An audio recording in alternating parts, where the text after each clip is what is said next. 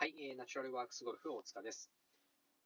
えー、今回は、えドライバーの応用編2ということでお話をしたいと思います。え前回、えドライバーの応用編1では、えプレショットルーチンの重要性ですね。あとはプレショットルーチンの役割についてお話をさせてもらいました。またおすすめのプレショットルーチンの考え方についてもお話をさせてもらったんですが、えー、今回はあドライバー応用編ということでメンタルですね、えー、マインドの、まあ、セット、ドライバーショットを打つときの、えー、マインドセットによって、まあ、メンタルをどういうふうにこう整えていくことが重要か、またまどういうふうに捉えて、どういうふうに考えて、え、よりこうドライバーショットを楽な気持ちで打つことができるようにするかっていうお話をさせてもらいたいと思っています。えドライバーはですね、一番のポイントは実は、あの当然一番距離が出るボールです、あの、ショットですので、えー、目標はですね、実はなるべく狭く捉えていった方がいいショッ、あの、クラブなんですね。で、なぜかというと、まあ、当然、えー、先にある目標が、あまあ、目標に対して狙っていくときにですね、その出口の、まあ、入り口のズレ幅から、ショットした直後のズレ幅が、遠くなればなるほど当然横に広がっていきますから、えその広がる幅が大きくなってしまうんですね。なので、なるべく狭い目標設定をする。あの、ざくっとした目標設定をしてショットをしているうちは、ドライバーっていうのは、あの、いいボールが飛んでいかないというか、あの、フェアウェイをキープすることはできなくなると思います。で、ただしですね、これちょっと矛盾してるんですけど、えー、かなり狭く捉えていくと、当然、プレッシャーもかかって、体も硬直してくるんですね。以前これあの、私の、えー、まあ、妹の旦那とですね、えー、ゴルフに行った時の話として、えー、まあ、非常に典型的な考え方かなと思ったんですが、当時まだ、あの、全然上手くなっていない状態で一緒に行って教えてあげるからって言って一緒に、あの、回っていたんですよね。で、ドライバーショットを打つときに、まあ、コースが左側にドッグレッグしてるコースだったんですよ。で、そこで、まあ、そのドッグレッグしてる、大体ですね、230、40ヤード地点から左側にドッグレッグしているコース。で、そのドッグレッグの角度が結構角度ついている。まあ、90度まではいかないんですけど、結構な角度の左側にドッグレックしてるコースだったんですが、そこで、で、今どこ狙っ、あの、アドレスを見てるとですね、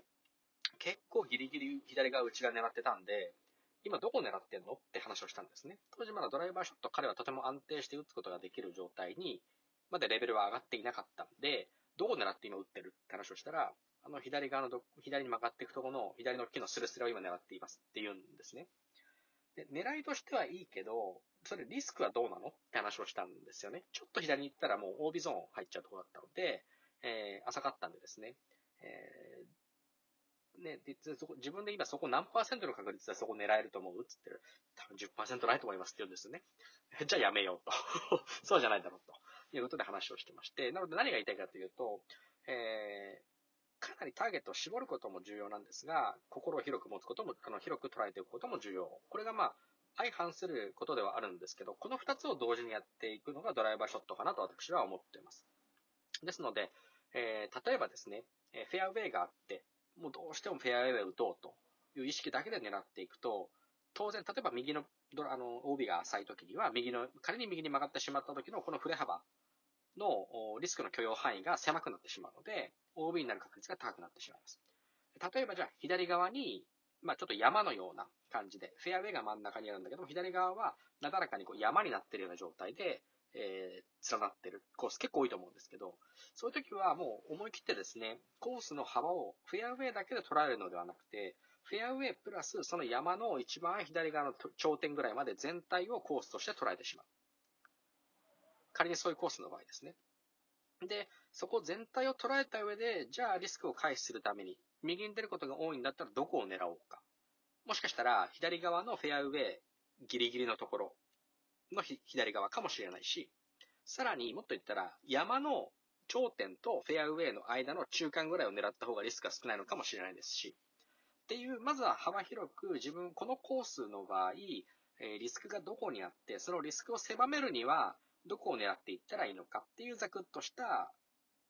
まあ、ルールというか、ざくっとした、こう、設定をしていくっていうのがとても大切なんですね。で、その上で目標を定めて、プレシャットルーチンに入っていくっていうやり方が一番私はいいと思ってます。なので、え何が言いたいかというと、えコース全体を広く捉えること。で、その後に、え細かく目標を設定すること。これがドライバーショットの成功の秘訣ではないかなと思っています。なので、えー、まあ、OB を打ってしまうというのが一番こう、モチベーションも下がりますし、うん、ドライバーって一番飛ぶクラブだからこそ、えー、綺麗に、やっぱり決まった時の気持ちってすごくテンションも上がっていきますから、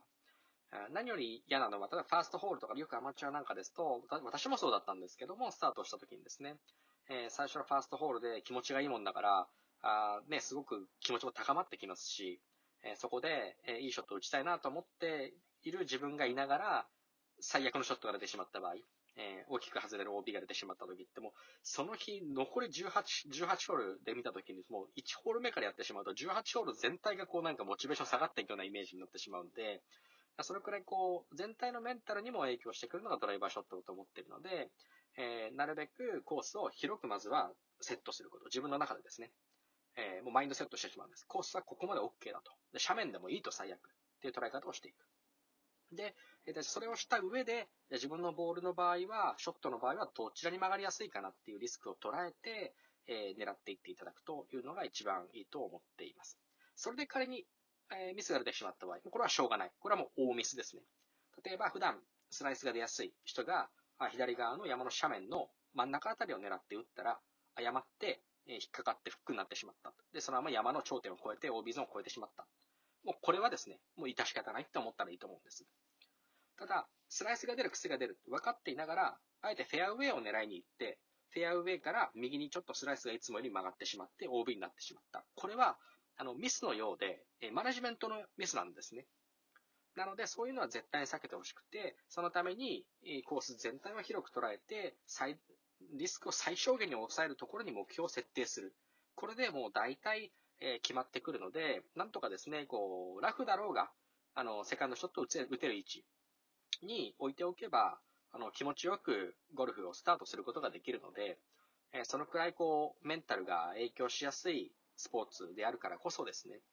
なるべく広く捉え、目標は広く捉えて、えその先打つとき、実際打つときの目標はなるべく狭くしていく。というのが、気持ちの面でも、ここまで打っても大丈夫だし、こういうミスからでも大丈夫ってこう思える状態でやっていくことが一番、えドライバーショットを安定させるのではないかなというふうに思っています。それであの、まあ、プレシャットルーチについては前回、えー、ドライバーショットの応用編1でお話をさせていただいたんですが、そこからプレシャットルーチに入ることで、えー、邪念を取り払って、えー、その時不安な気持ちっていうのもなくしてしまって、プレシャットルーチに集中することによって、えー、より良いボールが出ていくんではないかと思っています。なので、うん、あの、コースをなるべく広く捉えた上で、リスクを最小化するポジションに目標を設定し、打っていく。これがアマチュアゴルファーの基本だと思います。あの、レベルが上がってきて、えー、かなりドライバーでも狙えるようになってきたりして自信がついてきたら、あもうしっかり狙ってもらって構わないと思いますし、えー、ただ、あの、アマチュアでまだ成長過程の場合は、どうしても、あの、マネジメントによるスコアロスってかなりの、おまあ、打数だと私は思ってるんですね。なので、そういったコースコース、しっかりとコース入る前に自身をマインドセットして、ここまでなら打っても大丈夫。全然斜面でも OK っていうぐらいな感覚で、え、全体を捉える。なるべく広く捉える。そして目標を狭く設定し、打っていくということを、え、きちんとやっていただくと、え、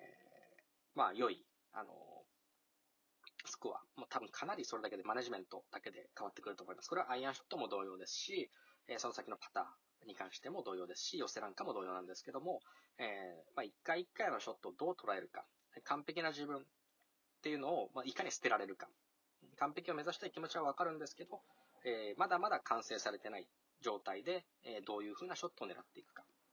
という考え方が、えー、マネジメントの、まあ、マインドセットのベースになると思いますけど、えそういうふうなことをきちんと自分の中で捉えて組み上げていくことで、え、より良いゴルフライ、ゴルフができるし、まあ、ゴルフライフがどんどん楽しくなっていくということですね。やっぱりスコアがいいと、ゴルフは楽しいですし、え、自分の思い描いたスコアにならない時はやっぱり苦しいですし、ででもそれがどんどん自分の理想に徐々に徐々にこう近づいていく過程、これがやっぱりゴルフにおける一番こう楽しい時間だったり、時期だったり時間だったりするので、えーまあ、そのためにも OB でドライバーショットの OB でスコアが下がるって、うん、一番モチベーション下がってしまうって私は思ってるので、ドライバーショットって、あの、やる、絶対上手くなると思うんですけど、やったらですね、練習をしたら、あの、で、一番距離の出るクラブなので、ドライバーショットって実はね、例えばドライバーなんだどうでもいいんだと。で、セカンドショット以降はスコアには、スコアには繋がってくるんだとか、寄せがスコアには繋がってくるんだって、そういう考えはもちろんあると思いますけど、で、だから練習のね、時間も短くていいんだって言うと思うんですけど、私は練習場に行っても、成長過程においてはドライバーしっかり打ってほしいなと思ってます。あの、最初のうちは半分ぐらい打ってもいいんじゃないでしょうか。全体が、仮に100球だとしたら50球、ドライバーの練習やってもいいんじゃないかと思うぐらい、そのくらい、あの、ゴルフをスタートして、全体にメンタル面で影響していくのがドライバーショットなので、ドライバーショットの練習ですね、成長過程においては、長く時間を設けてやってもらっていいと思っています。はい。はい、今日はこのくらいとさせていただきたいんですが、まだドライバーについていろいろまだ話したいこともあるなと思うので、応用編がまたこの次出てくるかもしれませんし、えー、またちょっとね、あの、パターとか寄せのこともいろいろお話しさせてもらいたいなと思ってますので、えー、引き続きまたご視聴いただけたら幸いでございます。今日は、えー、なるべく、あの、マインドセットの話です。ドライバー応用編。コース全体はなるべく広く、広いものだと捉える。そのために自分自身の意識を変える。そして、目標は自分のリスクを最小限にする位置に目標を設定し、あとはもうプレショットルーチンに入ったら無心でそこをプレショットルーチンだけに集中をしてショットを迎えるっていうやり方ですね。がいいと思います。なので今日は、あなるべくリスクを抑え、コース全体を広く捉えて、心も広く持つ。でボラ、ドライバーはミス、ミスしてしまうと全体に影響していくので、えー、メンタルに対する影響が大きいクラブなので、その辺はもうきちんと、えー、なるべく広く捉えて、なんとか OB 打たない領域に打ってほしいということでお話をさせてもらいました。えー、どうもありがとうございます。また引き続きよろしくお願いいたします。ナチュラルワークスゴルフお疲れでした。